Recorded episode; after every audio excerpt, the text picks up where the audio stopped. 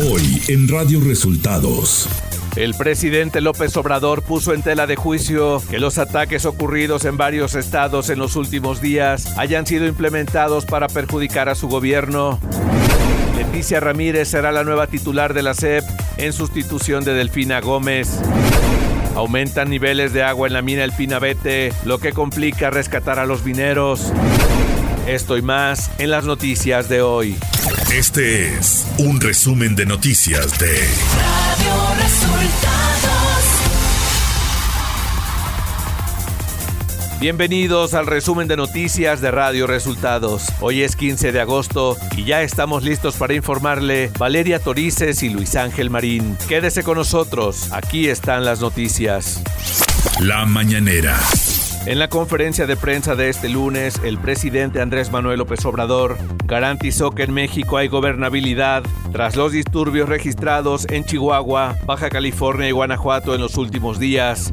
Y decirle al pueblo de México que estén eh, tranquilos, que hay gobernabilidad, hay estabilidad y al mismo tiempo hay eh, un interés de nuestros adversarios, los conservadores, de magnificar las cosas.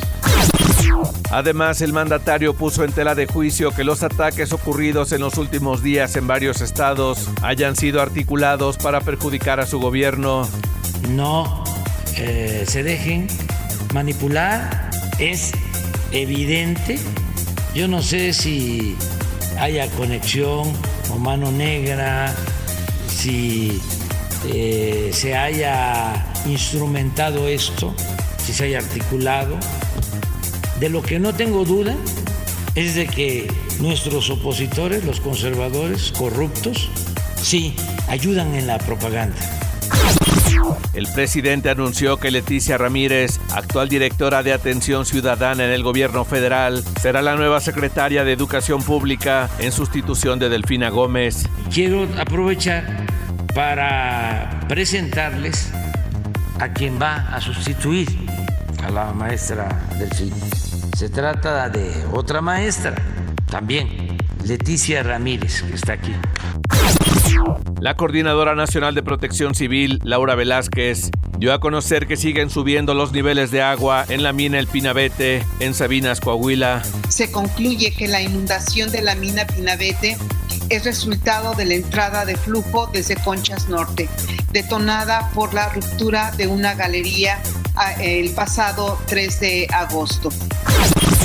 Andrés Manuel López Obrador instruyó reforzar el plan de rescate de los 10 mineros en Sabinas, Coahuila. Todo lo que se tenga que hacer para sacar a los mineros y la familia pues, tiene razón. Ellos quieren a sus familiares. Y en eso estamos y si se considera que es eh, necesario, este, se ve y se traen rescatistas de cualquier lugar del mundo.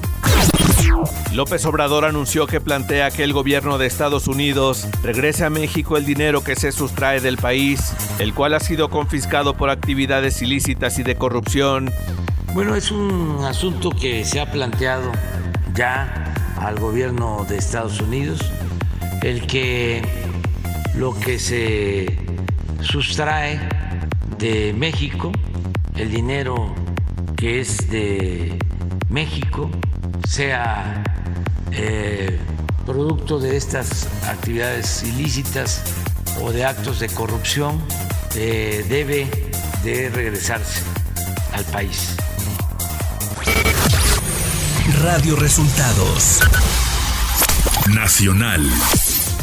El presidente Andrés Manuel López Obrador anunció este domingo que la construcción del acueducto El Cuchillo Segundo tendrá carácter de seguridad nacional para evitar trámites y burocratismo y se concluirá el próximo año y para llevar agua a la zona conurbada de Monterrey, Nuevo León. La obra se construirá con recursos federales y estatales, cada uno aportará la mitad de los recursos. En total, 10 mil millones de pesos para la construcción de casi 100 kilómetros del acueducto El Cuchillo Segundo hacia Monterrey.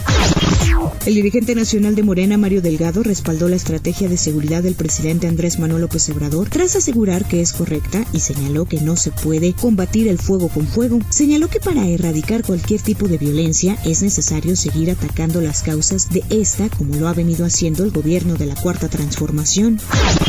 Ante el anunciado decreto del presidente López Obrador de militarizar el país, el presidente de Acción Nacional, Marco Cortés, señaló que exigirán a la Suprema Corte de Justicia de la Nación que con altura de miras y autonomía haga valer el equilibrio de poderes y el Estado de Derecho, declarando dicho decreto inconstitucional, anunció el presidente del PAN, Marco Cortés Mendoza. Agregó que buscarán instancias internacionales de derechos humanos para presentar las denuncias correspondientes.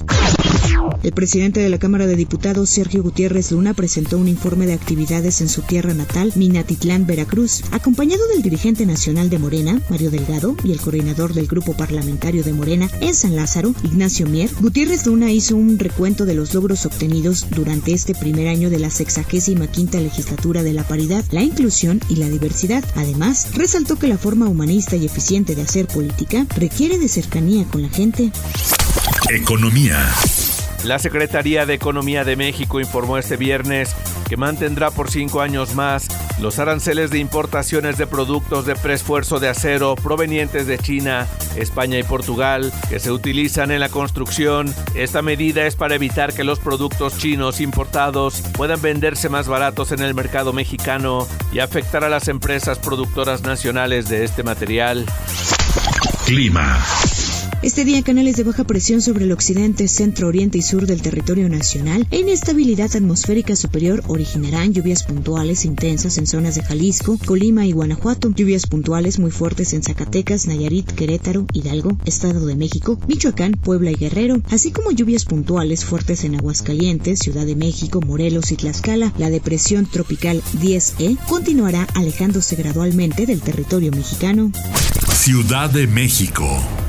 A partir de este lunes, el caudal que suministra de agua el sistema Cutzamala al Valle de México y que abastece a 5 millones de personas bajará un metro cúbico por segundo debido a que son ya tres años consecutivos de escasez de lluvias, informó la Conagua. Ante esto, el sistema de aguas de la Ciudad de México, SACMEX, informó que implementará un operativo con 200 pipas para garantizar el abasto de agua potable en las 12 alcaldías que se verán afectadas.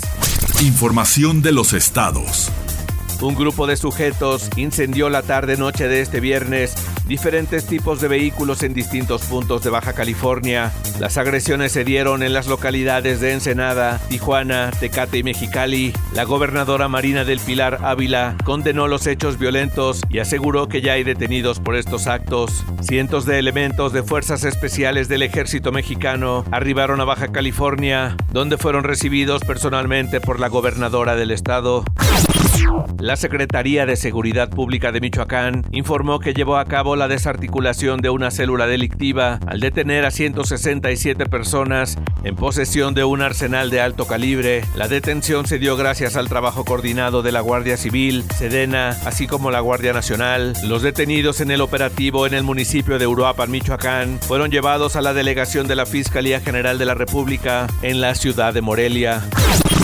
Diversos habitantes de San José del Rincón, Estado de México, realizaron bloqueos en la carretera Villa Victoria El Oro. Señalaron que el avance del crimen organizado ha generado afectaciones como extorsiones y cobros de derecho de piso. Los inconformes atacaron un módulo de la policía estatal, además de quemar una patrulla. Luego de una persecución por parte de la Fuerza Aérea Mexicana, elementos de la Secretaría de la Defensa Nacional aseguraron en Campeche un avión que transportaba 460.5 kilogramos de cocaína. Un total de 688 centroamericanos y cubanos, entre los que se encontraban 150 menores de edad no acompañados, fueron rescatados por elementos del Instituto Nacional de Migración en dos acciones distintas en Puebla. Es el salvamento más grande de indocumentados en lo que va del año. Radio Resultados. Nacional. Este lunes, Irán negó categóricamente cualquier vínculo con el agresor que apuñaló el viernes en Estados Unidos al escritor británico Salman Rushdie, autor de la novela Los versos satánicos. 33 años después de la fetua del ayatollah Ruhollah Khomeini, condenándolo a muerte, señaló Nasser Kanani, portavoz del Ministerio de Asuntos Exteriores. Tras la muerte de cinco personas en Guayaquil por un ataque que el gobierno atribuyó al crimen organizado, el presidente ecuatoriano Guillermo Lazo declaró este domingo el estado de excepción en la ciudad. Se dispondrá de toda la fuerza pública para restablecer el control de la ciudad, anunció el jefe de Estado en sus redes sociales. Tras lo sucedido el gobierno, el gobierno ofreció una recompensa de 10 mil dólares por información que permita esclarecer el caso. La ciudad más poblada de China, Shanghái, amplió el requisito de realizar una prueba semanal de COVID-19 y extendió las pruebas gratuitas hasta fines de septiembre, en un intento de mantener el virus bajo control, según anunciaron las autoridades este sábado. A los ciudadanos que no tengan constancia de haberse sometido a una prueba de ácido nucleico en un plazo de siete días, se les asignará un código amarillo en el sistema de códigos sanitarios de Shanghái. Según la notificación oficial, el código amarillo restringe el acceso a algunos lugares públicos. Tecnología. YouTube habilitó la función de Zoom para sus videos, algo que por el momento solo está disponible para clientes premium. Este plazo de uso para los usuarios que pagan una suscripción mensual se debe a que el Zoom para videos está siendo probado por los desarrolladores de la plataforma antes de habilitarlo para el resto de personas a nivel mundial. Espectáculos. La directora de fotografía Halina Hutchins falleció hace casi un año luego de que el actor Alec Baldwin le disparara con una arma de utilería en el rodaje de la cinta Ross en Nuevo México. Luego del incidente, el actor se dijo con el corazón roto y habló de estar dispuesto a colaborar con las autoridades. Casi un año después, las investigaciones sobre esta muerte dan un giro inesperado. Informes del FBI obtenidos por la cadena ABC concluyeron que el arma no pudo haberse disparado sin que Alec Baldwin apretara el gatillo. Deportes. Y en los resultados de la jornada 8 de la Apertura 2022, Toluca le ganó a Cruz Azul 3 goles a 2, mientras que el América derrotó a los Pumas 3 goles a 0 en el Estadio Universitario. Atlas y Chivas empataron a 0 en el Clásico Tapatío, mientras que Pachuca y Juárez deberán esperar para disputar su encuentro luego de que se pospusiera el duelo ante Juárez. Con estos resultados, los Rayados del Monterrey y Toluca seguirán peleando por el liderato general. Y hasta aquí las noticias en el resumen de Radio Resultados. Hemos informado para ustedes Valeria Torices y Luis Ángel Marín. Que tengan un excelente inicio de semana. Radio Resultados.